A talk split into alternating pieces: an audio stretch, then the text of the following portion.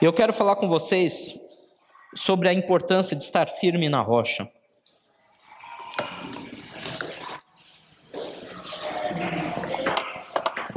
Eu quero falar com vocês de estar sobre a rocha. A palavra de Deus nos ensina que existem dois fundamentos sobre os quais você pode edificar a sua vida e edificar a sua própria casa, sua própria família. Ou seja, engloba não apenas a sua vida no sentido de corpo físico, das suas emoções, da sua alma, como também da sua espiritualidade, mas fala também da sua família, da sua casa, daqueles que te cercam, daqueles que te amam, daqueles que você ama. Existem dois fundamentos e não tem muito para onde correr, é uma coisa bem binária, ou é um ou é zero. Ou você edifica a sua casa a sua vida sobre a rocha, ou você edifica sobre a areia. Esse texto está lá no livro de Mateus, acompanhem comigo. Mateus capítulo 7, versículos 24 ao versículo 27, utilizando aqui a nossa tradução da nova versão internacional. Você pode acompanhar aí na sua Bíblia ou acompanhar aqui na tela conosco. Diz assim: Portanto, quem ouve essas minhas palavras e as pratica é como um homem prudente que construiu a sua casa sobre a rocha. E caiu a chuva, transbordaram os rios, sopraram os ventos e deram contra aquela casa. Porém, ela não caiu, porque tinha os seus alicerces na rocha. Mas, versículo 26, quem ouve estas minhas palavras e, as, e não as pratica é como um insensato que construiu a sua casa sobre areia. Caiu a chuva, transbordaram os rios, sopraram os ventos e deram contra aquela casa, e ela caiu, e foi grande a sua queda. Apenas esse texto, amém? Deus está falando de dois fundamentos muito claros, muito simples, eu não quero perder muito tempo nessa explanação, mas nós temos aqui uma estrutura sólida uma estrutura que vai permitir com que uma casa alicerçada sobre aquele local não se mova, não corra risco de desmoronamento. E também fala de uma estrutura totalmente móvel, uma estrutura que o vento vem e leva essa areia embora. Ou seja, uma edificação sobre a areia é aquela edificação pela qual não adianta, no primeiro vento forte que der, na primeira chuva forte, vai ruir a sua casa, sua vida espiritual. É óbvio que vocês já sabem disso. A maior alegoria que nós temos da rocha, a própria palavra de Deus diz que o Senhor Jesus é a nossa rocha. Ele é esse fundamento firme. Se nós edificarmos a nossa casa sobre essa rocha, se nós edificarmos a nossa vida pessoal sobre essa rocha, pode vir o vento que vier, pode vir a chuva que vier, podem vir os rios, ela não será abalada. Puxa, pastor, mas isso eu já sei, eu estou aqui na igreja todo domingo, por isso eu estou edificando a minha casa sobre a rocha. Agora vem a grande situação. Sabe qual é o problema da nossa geração? Nessa conversa que eu disse que eu estava tendo com alguns amigos pastores, a nossa geração, quando eu falo não de idade, não a nossa idade, mas a nossa geração de cristãos, tá? Desde a década de 80, a expansão do evangelho ou da cultura evangélica no Brasil foi tão grande, foi tão grande, que os templos se encheram. As igrejas cresceram em número. Elas ficaram abarrotadas. Vários movimentos vieram com as igrejas também neopentecostais e eram templos gigantescos, como nós vemos hoje, inclusive na TV, cabendo milhares e milhares de pessoas, e cada dia mais pessoas abraçam a chamada fé evangélica. E paralelo a esse crescimento,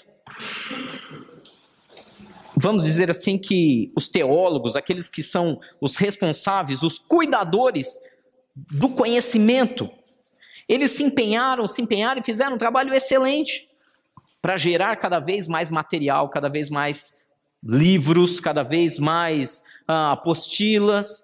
Gente, eles se empenharam para passar para nós conhecimento. Eu lembro que aquele versículo de Oséias que fala né, que o meu povo perece porque lhe falta o conhecimento. Sabe por que Oséias falava isso? Quem sabe? Porque o povo não tinha acesso à palavra de Deus.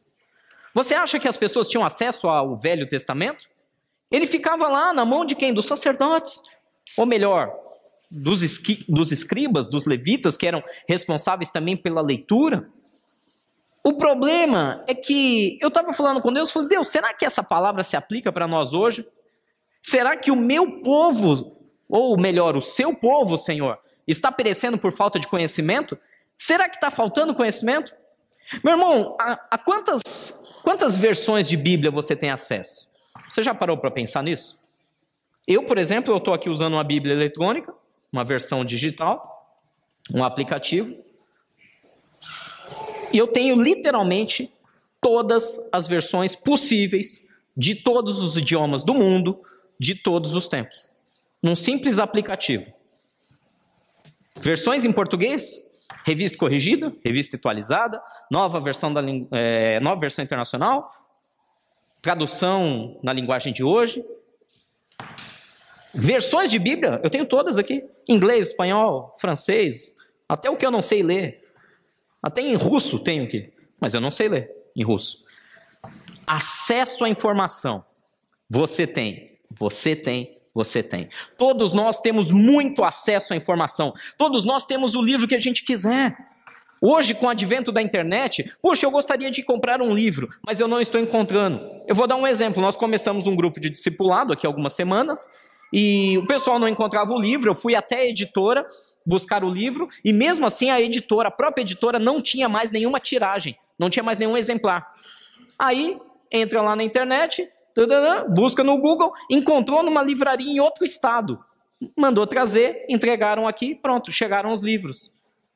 Ou seja, com o advento da internet, você pode baixar um PDF, você pode comprar um livro físico em outro local, em outro país e mandar entregar aqui na sua casa. Você tem acesso à informação diária. Você já parou para perceber quantos sites Quantos canais no YouTube nós temos de igrejas, pregações, mensagens, palavras? Gente, é só uma é só uma um devaneio aqui meu, tá, do seu pastor? Será que está nos faltando acesso a conhecimento? Será que está nos faltando acesso à informação? Eu digo que não. Eu digo que nunca nenhuma outra geração teve tanto acesso a tanto material como vocês têm, como eu tenho. E aí mora o grande perigo. Pastor, mas isso não é edificar a vida sobre Cristo? Isso não é edificar a vida sobre a rocha? Vamos ler de novo esse texto? Talvez você não meditou bem nele. Portanto, quem ouve, quem tem acesso à informação, essas minhas palavras, e o que está escrito? E as pratica. É como um homem prudente que construiu a sua casa sobre a rocha. Caiu a chuva, transbordaram os rios, sopraram os ventos, deram contra aquela casa, ela não caiu, porque tinha os seus alicerces na rocha. Agora acompanha comigo de novo, com muito cuidado. Versículo 26. Mas quem ouve estas minhas palavras, quem tem acesso a toda a informação, mas não as pratica será como um insensato que construiu a sua casa sobre areia. Queridos, em nome de Jesus, preste atenção no que eu estou falando aqui, por gentileza. Olhem aqui para mim um segundo. De nada adianta nós termos tanto material farto, tanta palavra boa, tantos estudos maravilhosos, se nós não colocamos eles em prática. É uma palavra simples, mas isso está destruindo a minha vida, está destruindo a sua vida. Isso está destruindo a igreja de Cristo. Lógico, a igreja de Cristo nunca vai ser implodida. A igreja não é nossa, ela é de Cristo na terra. Ela é uma instituição que vai além de dogmas. Ela é o próprio corpo vivo de Jesus Cristo andando nessa terra, impulsionado, inspirado e cheio do Espírito Santo de Deus. Nada e ninguém poderá destruir a igreja de Cristo. Porém, como noiva que deve se apresentar santa, imaculada, pura, esperando a volta do nosso Senhor, ela é uma noiva que não está pronta. É uma noiva que não está com seu vestido de maneira adequada, não está adornada, não está maquiada, não está paramentada.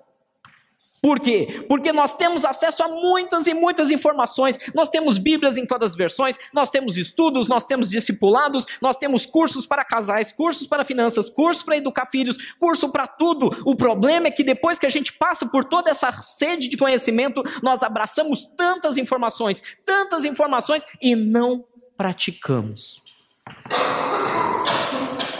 Amém? Pastor, não é verdade. Será? Será que eu e você realmente colocamos em prática o que nós aprendemos? Puxa, pastor, meu casamento está uma. Só Jesus. Essa frase é, né? O pessoal usa muito isso. Só Jesus. Meu irmão, deixa eu dar um conselho aqui. Deixa eu. Com todo o carinho do coração. Não só para vocês, mas aqueles que vão nos assistir. Jesus já fez o que tinha que fazer. Só Jesus nada. Jesus já fez o que tinha que fazer. Agora é com você. Agora é com a esposa, com o esposo. São eles que têm que pegar o conhecimento que está sendo passado e colocar em prática. Pastor, não é fácil. Eu quem disse que ia ser? Ninguém falou que ia ser fácil. Jesus não avisou você? Jesus falou algum momento para vocês? Vocês foram enganados em algum momento? Jesus, a Bíblia, a palavra, o Espírito Santo, ou algum pastor algum dia disse para vocês: não, moleza, isso aí a gente resolve ó, rapidinho, tranquilo. Não. Nós sempre fomos claros com vocês: existe um caminho. É duro, é árduo, não vou me negar. Agora a diferença é que lá no final desse caminho, a recompensa é certa. 100% de convicção do que eu estou falando. Mas o caminho é duro. Às vezes é necessário. Às vezes vai doer. Às vezes vai. Você vai ter que lutar contra a tua carne. Por exemplo, eu vou dar um exemplo bem simples para vocês. Por anos e anos eu tive um problema muito sério com ira. Eu mirava muito fácil. Muito fácil. Gente, pensa. Era muito fácil me tirar do sério. Quando eu falo fácil, é fácil. Bastava um olhar, uma palavra torta, uma buzinada no trânsito. Aquilo já fervia. Pastor, mas você já era cristão? Já. Eu não xingava, eu não abria a janela e, e fazia gestos obscenos. Mas ali dentro do meu carro eu ficava. Jesus, não volta agora, porque se o senhor voltar, eu não sei para onde eu vou. Eu não reagia como o mundo reage. Mas eu ficava virado. E aquilo me consumia. Me vinha um ódio, um. E quantas vezes não passava pela minha cabeça, tomara que bata o carro. E aí eu pensava, Jesus, não, não esquece, tira esse pensamento, não. Misericórdia, guarda ele. Não deixa ele bater o carro, não. Não posso ficar lançando maldição em ninguém. Eu não falava, eu apenas pensava. Ai, pastor, que absurdo, que absurdo. Quantos cristãos não fazem isso? Eu tinha esse problema. Graças a Deus o Espírito Santo está trabalhando. Graças a Deus. Hoje o cara passa, fecha, buzina, xinga. Eu respiro fundo. Ah, Deus. Glória a Deus. Deixa eu aumentar o volume da música. Mas é um trabalhar. Qual que é a coisa mais difícil de se praticar uma palavra? Qual é o ponto mais difícil em pôr algo em prática? Ah, pastor, são as circunstâncias, é a falta de tempo, eu não consigo praticar isso. Pastor, é. Quando eu vi, eu já fiz. O domínio próprio é, sem dúvida, um dos frutos do Espírito mais lindos e que transforma um homem de um mero homem num verdadeiro homem ou mulher de Deus. O domínio próprio é sem dúvida aquele que você está sentindo raiva, está sentindo desejo, está sentindo uh, um, um, desejo ardente de pular de cabeça no pecado. Mas o domínio próprio, ele vai, você luta e você fica naquela aquela batalha literalmente mental. Não, eu não vou fazer isso, eu não devo, eu não posso, eu, eu não vou fazer. Cabe a você. O que, que Deus falou quando ele encontrou Adão e Eva? Que, que vocês estão fazendo aí? Não, olha, eu. A mulher que o Senhor me deu, me deu fruto, eu comi. Espera aí. O desejo está aí batendo a sua porta. Cabe a você dominá-lo. Gente, sem, sem querer exaltar o que nós estamos fazendo aqui nessa manhã, acima de qualquer outra pregação. Mas talvez o que está faltando para a gente é exatamente isso: praticar o que a gente está aprendendo. De nada vai adiantar. Eu não vou nem usar outros textos. Tiago, capítulo 4, fala a mesma coisa, mas eu não vou nem ler. Sede praticantes da palavra. Sejam praticantes, não apenas ouvintes, não enganem a si mesmos. Pastor, é difícil? É. E eu estou dizendo, estamos juntos nessa jornada. Para nós, até mesmo eu, na condição de pastor, com 20 anos de evangelho, eu também tenho que lutar diariamente para praticar. Eu tenho que lutar contra meus desejos, contra minhas vontades. Eu tenho que lutar contra minhas manias. Eu tenho que lutar contra a minha cultura, porque foi gerada uma cultura ao longo da minha vida. Eu adquiri minha própria cultura social. E com isso eu preciso lutar contra ela. A palavra de Deus, ela é muito boa. Mas ela tem que ser praticada. Então, meu querido, com todo carinho, eu estou falando isso do meu coração para vocês da parte do Espírito Santo. De nada vai nos servir ouvir sermões maravilhosos, conhecer, ler, estudar, fazer uma série de tarefas, se nós não colocamos em prática. Nós não estamos edificando nossa casa sobre a rocha. Amém? Pastor, não é bom ouvir isso? Não é, mas às vezes precisa, né? Graças a Deus, para você não ficar triste, eu volto a dizer, vocês são uma bênção. A gente está muito feliz com o caminhar de vocês. Nós temos visto vocês ouvindo e praticando, ouvindo e praticando. Não importa o tempo, o ritmo é o seu. O ritmo é seu. Você sabe o teu ritmo. Alguns vão correr, outros vão dar um passinho após o outro. O importante é que você não seja o mesmo. Meu irmão, meu querido, de todo o meu coração, eu vou fazer uma pergunta muito simples. Eu quero que você não responda nem para mim, nem para ninguém. Mas você responda agora no seu próprio coração.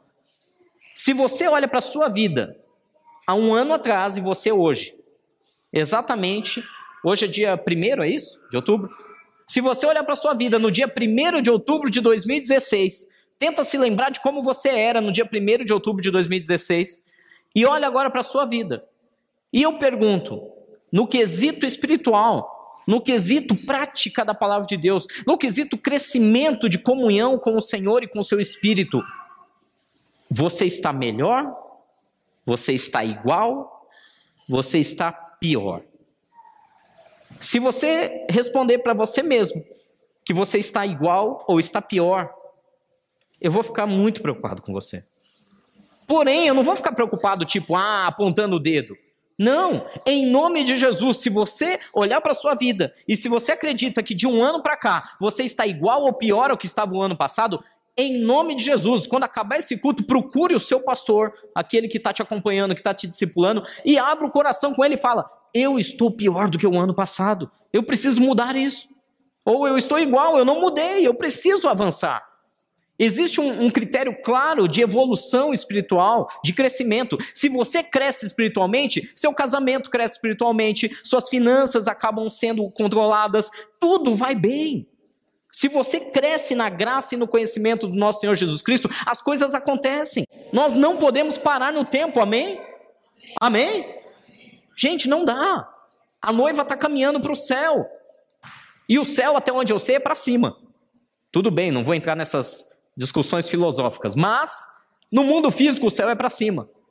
Nós temos que ir para o alto. Nós temos que crescer. Não podemos ficar. Eu, não adianta. Pastor, eu já li a Bíblia oito vezes. Glória a Deus. Você pratica ela todo dia?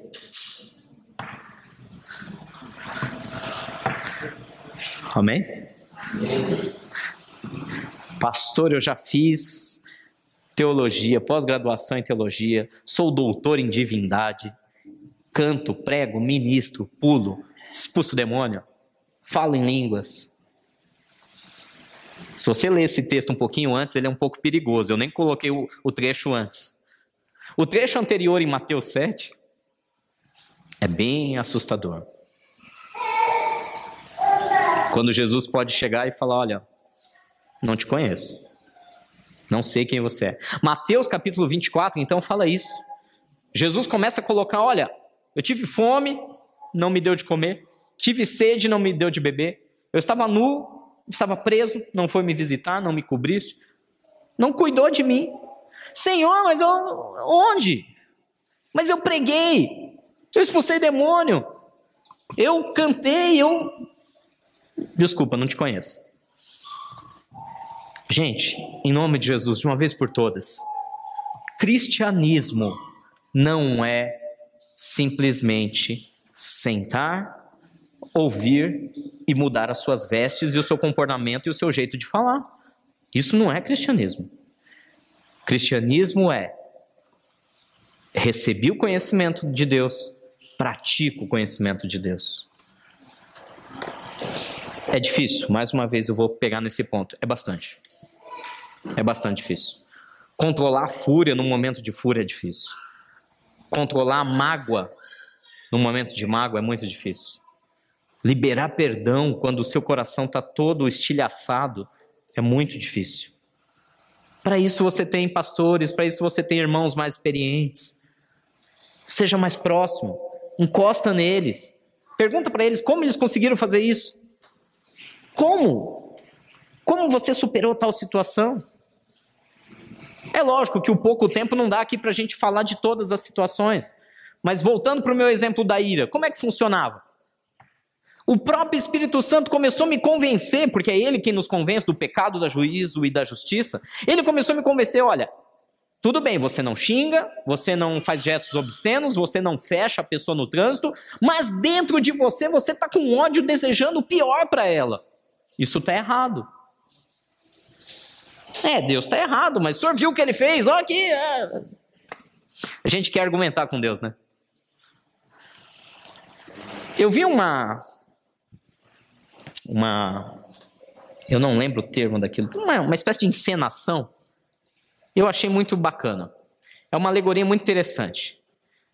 Que esses sentimentos de ódio, de não perdão, de rancor, é como se fosse um veneno O problema é que você não dá para o outro tomar. O outro nem sabe que você está com ódio dele. É um copo de veneno que você mesmo vai tomando. Quando nós ficamos irados com alguém, você pega o veneno e faz assim, ó. Está matando você. Está matando você. Está me entendendo, amém? Pastor, eu não consigo perdoar. Mais um golinho de veneno. Pastor, eu eu tô muito triste com aquela pessoa. Ela ela me traiu, ela me ela me enganou, ela me fez perder dinheiro, ela tirou dinheiro de mim. E eu não é justo o que ela fez. O que ela fez foi errado. Ela que está errada, não sou eu que estou errado. Mais um golinho de veneno. Está me entendendo, amém? Você está destruindo com você mesmo. Aí vem a grande sacada, chamado pulo do gato. Pastor, então eu vou ser falso? Alguns cristãos vêm nessa linha, né? Eu vou ser hipócrita? Não, a Bíblia diz que Jesus condena os hipócritas. Eu não posso ser hipócrita e dizer, Deus te abençoe. Eu vou te falar o meu experimento, tá? Eu, Rogério. Cada um tem a sua experiência. Talvez outros pastores passaram de maneira diferente. Quando eu comecei a treinar isso, esse controle de ira, de raiva, vinha lá o camarada no trânsito, fechava, buzinava, vinha aquele desejo de, de, mesmo em pensamento, que tomara que bata o carro na próxima esquina. Quando o pensamento invadia, eu abria a boca e falava: que Deus o abençoe. Jesus salva essa vida. Mais do que guardar ele no trânsito, leva ele para o céu. E o coração? O coração estava irado. O coração estava irado. O coração estava desejando o pior dos pesadelos para ele. Mas a minha boca declarava outra coisa. Ah, pastor, você estava sendo falso? Eu não sei. Eu comecei a fazer isso por um tempo e o sentimento começou a mudar. Começou a mudar. Começou a mudar, a chegar a um ponto que começou a ser sincero. No começo era contra a minha vontade. A vontade que eu tinha era de esmurrar o indivíduo. Mas com a minha boca eu declaro que Deus o abençoe, que Deus salve essa vida. Senhor, guarda ele. Eu nem, nem orava por mim mais, porque eu sabia que não adiantava. Senhor, tira a ira do meu coração. Não tem como, o coração é meu. Se eu não abro a porta, Deus não vai tirar nada. Amém? E aí eu comecei a abençoar, comecei a abençoar. Aí hoje, estou mais light. Hoje tem dia que os caras aprontam cada uma comigo no trânsito. Diante de Deus, isso, minha esposa é testemunha. Eu nem abençoo mais porque eu tô tão tranquilo. Né? Tipo assim, eu não preciso ficar lutando, Senhor, abençoa, guarda. Eu não preciso ficar declarando palavras para segurar minha ira. Não, eu só olho. Sai com Deus. Nem ligo mais. Deus trabalha. Amém? Pastor, mas tem dia, tem dia, tem dia que, que vão pisar no teu calo. Tem dia que tua esposa, oi minha linda esposa. Deixa eu contar uma história engraçada. Posso contar essa? A gente não combinou antes. Mulher é uma bênção, né? Diz a palavra que é mais preciosa do que rubis quem encontra uma mulher sábia. Essas semanas, né, gente, vocês sabem, a gente teve um casamento ontem da nossa querida Marília e do Gabriel. E aí começa aquele papo, né? Não tenho roupa para ir no casamento. Não tenho roupa para ir no casamento. E eu, eu olhando para aquele guarda-roupa, falei, imagina se tivesse. Vocês me entendem, né? Homens e mulheres. Todo mundo sabe do que nós estamos falando aqui. O homem olha e fala: Eu acho que tem mais do que deveria. E a mulher nunca tem o suficiente. Todos nós somos assim, homens e mulheres. E aí começou: eu preciso comprar um vestido, preciso comprar um vestido. E eu pensando, aí, aí homem, né, cabeça de homem, começa a fazer conta, financeiro. Não, mas a gente já tem que ajudar, tem que dar um presente, tal, tal, tal. Mas não, ó, não dá para comprar um vestido. Não, mas eu preciso. Não, não dá, não dá sei lá, pega emprestado com alguém. Ai, que vergonha, pedir um vestido emprestado para alguém. Falou, não dá. Estamos sem recurso para comprar um vestido para ir no casamento. Aí ela começou, né, tentar dar um jeito com aquilo que ela tinha. E ela vinha, colocava o vestido e me mostrava, e esse? Hum, não. Eu também não ajudava muito. Não, esse não tá bom. Não, e o que, que você acha desse aqui? Não, esse é preto, preto não dá, o casamento é de dia, no carro aberto, tem que ser uma cor clara. Não, esse também não. Ah, e esse. Não, vermelho é a mesma coisa, não dá, tal. Porque ela tinha vários vestidos. Mas realmente, quando você começa a avaliar, nenhum se encaixava com o momento de um casamento ao ar livre ao durante o dia. E eu decidi, não, acabou, tá determinado, não vai comprar vestido e eu já tá virado com essa história. Gente, cada vez que ela vinha, vem cá, olha só mais um. Falei, Jesus. Eu respirava fundo. Aí chegou um momento, a gente saiu de, de algum lugar, vamos almoçar? Vamos. Aonde que a gente vai almoçar? Olha, a gente podia almoçar naquele shopping. Ah, tá bom, vamos lá. E eu caí nessa.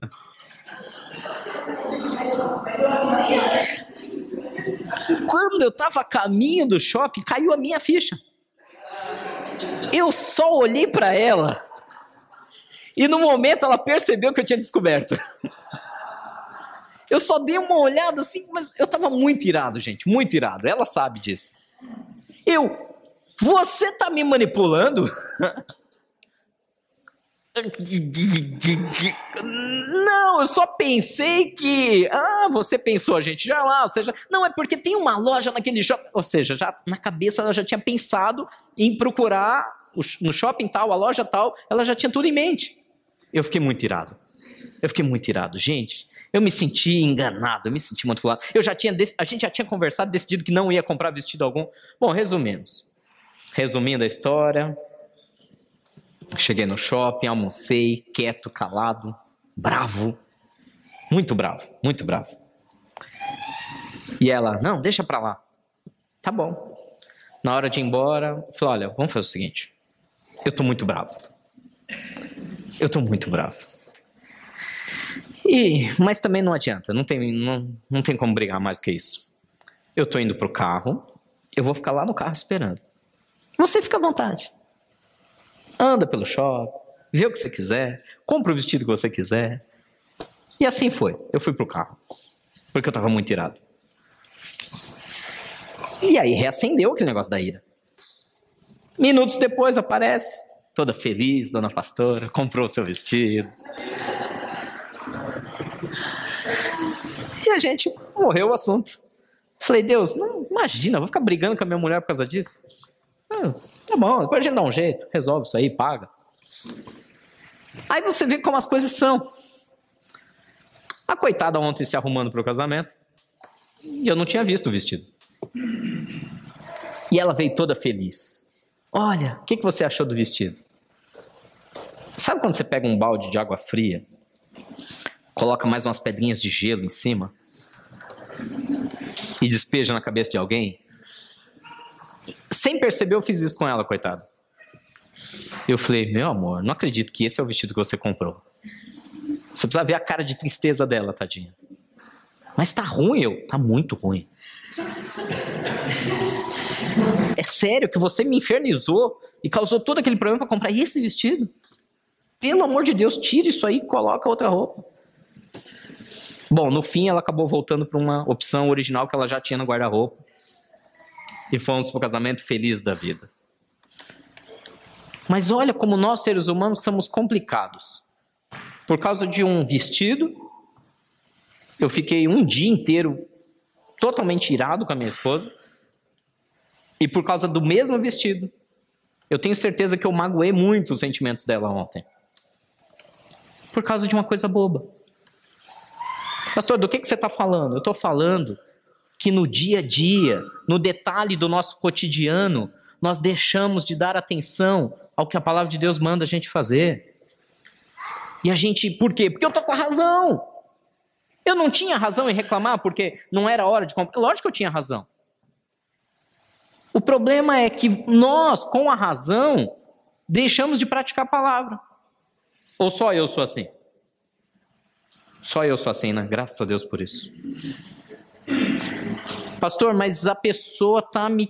Olha, é, é que você não conhece meu marido, pastor.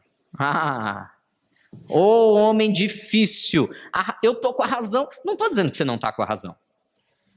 Entenda aqui, a questão não é quem tá com a razão. Não é se teu marido está certo ou você está certo. Não é se tua sogra está certa ou você está certo. Não é se teu sogro está te infernizando ou, ou não. Não é se teus filhos estão errados e tirando você do sério. A questão não é quem está certo. A questão é quem está praticando e está firmado na palavra. Onde você está nessa manhã? Firmado na rocha? Firmado na areia? Mas eu tô certo. É difícil. Essa semana Deus me ensinou um pouco mais sobre morrer para mim mesmo. Morrer para mim mesmo tem sido a minha grande batalha pessoal no último ano. O que, que significa morrer para si mesmo? Eu estava até brincando antes com a Vanessa. Morrer para si mesmo é ser morto. Simples assim, morto morto. Morto tem vontade? Não, está morto. morto. Morto tem desejos pecaminosos? Não, está morto. Morto tem sonhos? Não, está morto. Morto não sonha. Você conhece algum morto que sonha? Morto não paga conta. Não paga conta também, faz nada. Muito bem lembrado. Morto não faz nada. Morto é morto. E aí eu estava lembrando de um texto, né? Esse, esse último ano tem sido todo um trabalhar de Deus no meu coração em cima disso. Você tem que ser morto para si mesmo. Paulo falava isso. Que eu tenho que morrer para mim mesmo e viver para Cristo. O morrer é, é lucro, né? E o viver sim é ganho. O viver para Cristo, não para mim mesmo. E essa semana eu passei uma situação onde você olha e fala: tudo está favorável para uma questão de justiça, de que você tenha benefícios. E aí você vê uma situação acontecendo, não que foi injusto, nada disso, mas pelo contrário. Mas você vê que parece que Deus não permitiu você alcançar determinadas coisas. Coisas que são sonhos, que são.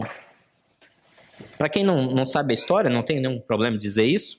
Essa semana a gente teve um, um concurso bem legal, um concurso para docente lá na, na Universidade de São Paulo, na USP. E como vocês sabem, eu dou aula no curso de veterinária, na, numa universidade privada, e abriu-se o concurso para que eu pudesse ter a chance de sair da universidade privada ou em tempo parcial deixá-la e poder trabalhar como professor lá na Universidade de São Paulo, na USP, na faculdade, no curso de veterinária de lá. E eu fui para esse concurso. Fiz minha parte, me preparei, fui para o concurso. Foi um concurso muito exaustivo, muito exaustivo. Foram três dias insanos. O último dia, mais de 12 horas de, de, de, entre tudo, entre provas e preparações. E aí, no final do concurso, eu não fui, não é que eu não fui aprovado, eu fui aprovado, mas eu fiquei em segundo lugar. 0,25 pontos atrás de uma grande amiga minha, com todo o mérito dela, que também trabalha comigo na mesma universidade e que fez pós-graduação comigo. E ela ficou com a vaga e eu fiquei 0,25 pontos atrás dela e não fiquei com a vaga, fiquei em segundo lugar. E aí eu voltei no caminho pensando, de maneira nenhuma, fiquei achando que foi injusto, o concurso foi extremamente justo, foi nobre, não houve nenhum tipo de maracutá, ela entrou por méritos dela, estou feliz mesmo de coração por ela, nenhuma falsidade, até porque é uma, é uma grande amiga minha, eu gosto muito dela. E aí eu voltei no caminho só com aquela perguntinha, Deus, mas por quê? 0,25. 0,25. Nas provas da manhã eu tinha sido extremamente superior a todos os candidatos. Muito superior. Mais de um ponto e meio na frente. E aí você fala, agora vai. E aí chegou nas provas do período da tarde, eu desandei e ela me ultrapassou. Por 0,25. E aí você volta falando, Deus, mas puxa, ia ser tão legal dar aula na USP. Ia ser tão bom pro meu ego. Ia ser tão bom pro meu orgulho. Ah, ia ser muito bom. E aí Deus falou: morto não tem ego. Morto não tem orgulho. Morto é morto. Pastor, o que, que você está falando? A gente não pode ter sonho? Não, estou dizendo que eu, Rogério, como pastor titular dessa igreja, eu estou sendo trabalhado para morrer para mim mesmo. Não quer dizer que vai acontecer a mesma coisa com a sua vida. Não quer dizer que sonhos e projetos que você tenha não vão se realizar. Estou dizendo que eu, volto a dizer, minha situação pessoal está sendo trabalhada por Deus nessa área. Deus sabe o quanto eu sou vaidoso com relação a isso. Não tenho por que mentir. Deus sabe o quanto o meu ego é, é inflamado por toda essa minha formação acadêmica. Deus sabe disso. Você acha que Ele não vai trabalhar isso comigo? Meus queridos, eu estou confessando diante de vocês um ídolo. Um ídolo que muitas vezes se levanta na minha vida. Que é essa questão do orgulho, do ego, da vaidade.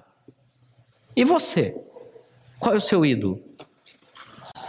O que é aquela coisa que te afasta do plano perfeito de Deus? O que é que te impede de praticar a palavra de Deus e firmar-se na rocha? Covardia? Talvez covardia. Talvez não seja ego, mas seja covardia. Não tem coragem de tomar as decisões e fazer o que é certo. Talvez o, o ídolo que está aí sendo montado diante do seu coração é justamente algo relacionado a, ao dinheiro, à ganância, ao desejo de possuir mais, de, de ser superior, de se impor socialmente. E com isso, às vezes o trabalho não é suficiente, você faz dívidas que, que não poderia que vão te trazer prejuízos terríveis. Eu quero que diante do Espírito Santo de Deus você olhe agora para o seu coração E diga para você mesmo o que está te impedindo de praticar a palavra de Deus. Ah, pastor, eu não tenho tempo. Tá bom, você não tem tempo. Legal. Por que você não tem tempo? Ah, eu trabalho muito. Muito bem. Por que, que você trabalha muito? Porque eu tenho muita conta para pagar. Ah, interessante. Estamos quase chegando lá. Me acompanha aí no raciocínio. Eu tenho muita conta para pagar. Por que você tem muita conta para pagar? Não, porque eu faço isso. Você precisa disso? Ou você está fazendo dívidas além e por isso está trabalhando além e por isso não tem tempo? Às vezes a nossa primeira desculpa, às vezes não, gente, 100% dos casos, a nossa primeira desculpa para não praticar a palavra de Deus não é verdadeira. Ela é apenas uma maquiagem do que está lá no fundo. Vocês estão me entendendo, amém? Quem está me entendendo?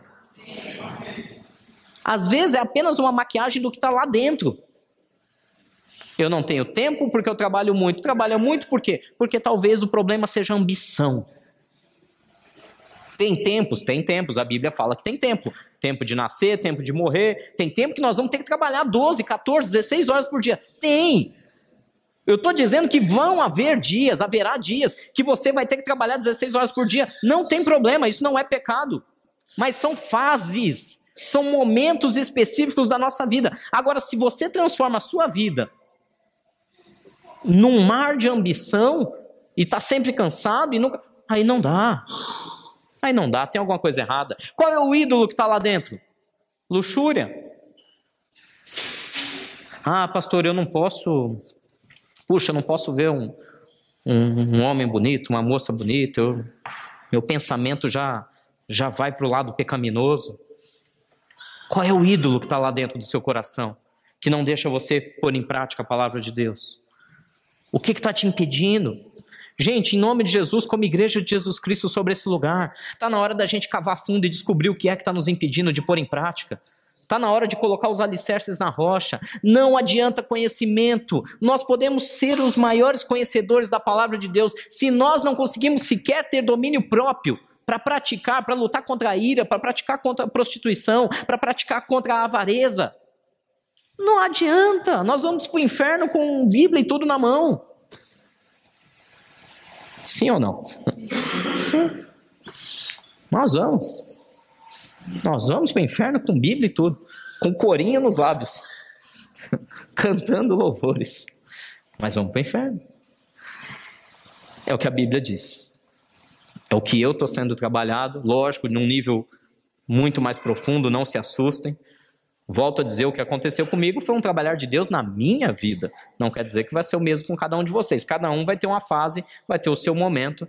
Para aquilo que Deus exige de mim como líder espiritual, ele precisa trabalhar nesse nível. Amém? Por isso. Não me senti injustiçado, volto a dizer. Foi justo. Mas eu fiquei um pouquinho triste com Deus. Falei, Deus, aquele sorteio, aquele tema, se caísse qualquer um outro, eu ia muito melhor. Mas não caiu, caiu o tema que eu era mais deficiente. Justamente, tudo bem, não passei. Qual é o nosso ídolo? O que está nos impedindo? O que está nos faltando para praticar a palavra? Eu vou parar por aqui porque eu acho que eu já falei demais. Eu só quero colocar essas perguntas no seu coração. O que está te impedindo de praticar? Procura cava bem fundo, procure alguém para te ajudar, um líder, um pastor, um irmão mais experiente, e comece já. Sabe a promessinha de segunda-feira? Amanhã eu começo? Hã? Quem já fez a promessinha de segunda-feira aqui? Eu vou dar uma dica para vocês. Comece já. Comece já. Para com essa historinha de amanhã eu começo. Aproveita a desculpa de que hoje é, sei lá, hoje é dia primeiro, pronto. Hoje é dia primeiro. Começou um mês novo. Então começa hoje. Começa hoje. Pede perdão para quem tem que pedir perdão. Pastor, mas eu não sinto no coração. Mas o que, que, que sentir no coração? Gente, deixa eu, hoje eu estou empolgado aqui. Deixa eu falar um pouquinho. Eu preciso falar isso. É um tal, a nossa geração aprendeu um tal. Não, não estou sentindo no meu coração. Mas não tem que sentir nada. Jeremias fala que enganoso é o quê? O coração do homem e mais e desesperadamente corrupto. O nosso coração é enganoso e corrupto. Se você esperar sentir ou não sentir, quer dizer nada. Nosso coração não. Ele, ele é enganoso, ele é corrupto. Ah, eu estou sentindo no meu coração. Pode ser engano. Eu não estou sentindo. Pode ser engano também. Ou seja, esquece teu coração. Não é, agora não é emoção. É isso aqui, ó. A Bíblia diz que eu tenho que pedir perdão. Ah, mas eu não estou sentindo. Não importa. Vai sem sentir e pede. Vocês estão aqui, amém? Não, a Bíblia diz que eu tenho que ficar quieto. Mas eu estou com a razão, eu quero me justificar. Mas está escrito: o justo não se justifica. Não, mas eu estou com a razão, eu preciso me justificar. Não, você não precisa nada. O que, que a Bíblia diz? Fica quieto. Fica quieto. É difícil? É muito difícil. Mas você tem que começar a lutar. Você tem que parar de deixar. Vocês já repararam como, como o pecado nos leva fácil? Hã? Já reparou como é fácil? Ceder. Meu irmão, ser cristão de verdade é para guerreiro. É para o cara precisa ter decisão. O homem e a mulher de Deus, ele precisa ser, ter vontade, ele precisa desejar servir a Deus. Ele precisa desejar ganhar o céu. Se a gente fica levando a nossa vida e vem, não, vem um pecadinho, ah, não, não vou resistir não, vamos lá, abraçar o pecado. Depois Deus perdoa. Deus sempre perdoa, não é assim? Você já sabe onde eu estou querendo chegar. Tá na hora de dar um basta. Tá na hora de fazer o que é certo. Tá na hora de. Ah, eu aprendi um versículo. Tá bom, pratica um versículo. Tem gente que primeiro quer ler toda a Bíblia, duas vezes em cada versão disponível, para depois tentar praticar. Esquece. Mais vale você ler um versículo e pôr ele de prática na tua vida até que ele se torne uma rotina na sua vida, e aí você passa para o próximo versículo. E você vai lutando, lutando, lutando na força do Espírito Santo de Deus, até que aquele segundo versículo se torne uma coisa natural e prática na sua vida. E aí você passa para um terceiro versículo. É melhor você fazer isso versículo por versículo do que ler a Bíblia toda e não praticar nada. Estão me entendendo, amém? É simples assim. Então, última coisa que eu digo para vocês hoje. Pastor, por onde eu começo? Pelo versículo mais fácil de cumprir? Minha dica, e é como eu, pelo menos minha cabeça funciona. Cada um tem o seu método. Eu começo pelo mais difícil. Eu. Eu gosto de desafio. Eu, Rogério. Então, assim, qual é o versículo que mais é difícil para mim de, de viver? Ah, esse aqui. Isso aqui para mim é complicado. Então é contra esse que eu vou lutar até conseguir vencer. É contra essa situação, contra esse comportamento, contra esse pecado, contra esse hábito. É contra isso que eu vou lutar até que eu vença. Venci, vou para o próximo. Depois que você passa o primeiro, que é mais difícil, meu irmão, depois que você rompe a barragem, tudo flui. Mas isso, volto a dizer, sou eu. Talvez para vocês falem, não, se eu vou para o mais difícil, eu perco, eu já fico depressivo e acho que não vou conseguir. Então começa pelo mais fácil. O que é mais fácil de praticar hoje? Ah, esse versículo aqui tá facinho, ó. É, é só abençoar os que me amaldiçoam. Então tá bom, eu vou praticar isso aqui. Eu abençoo. Meu coração tá ruim, mas eu abençoo. Cada um vai ter o seu método.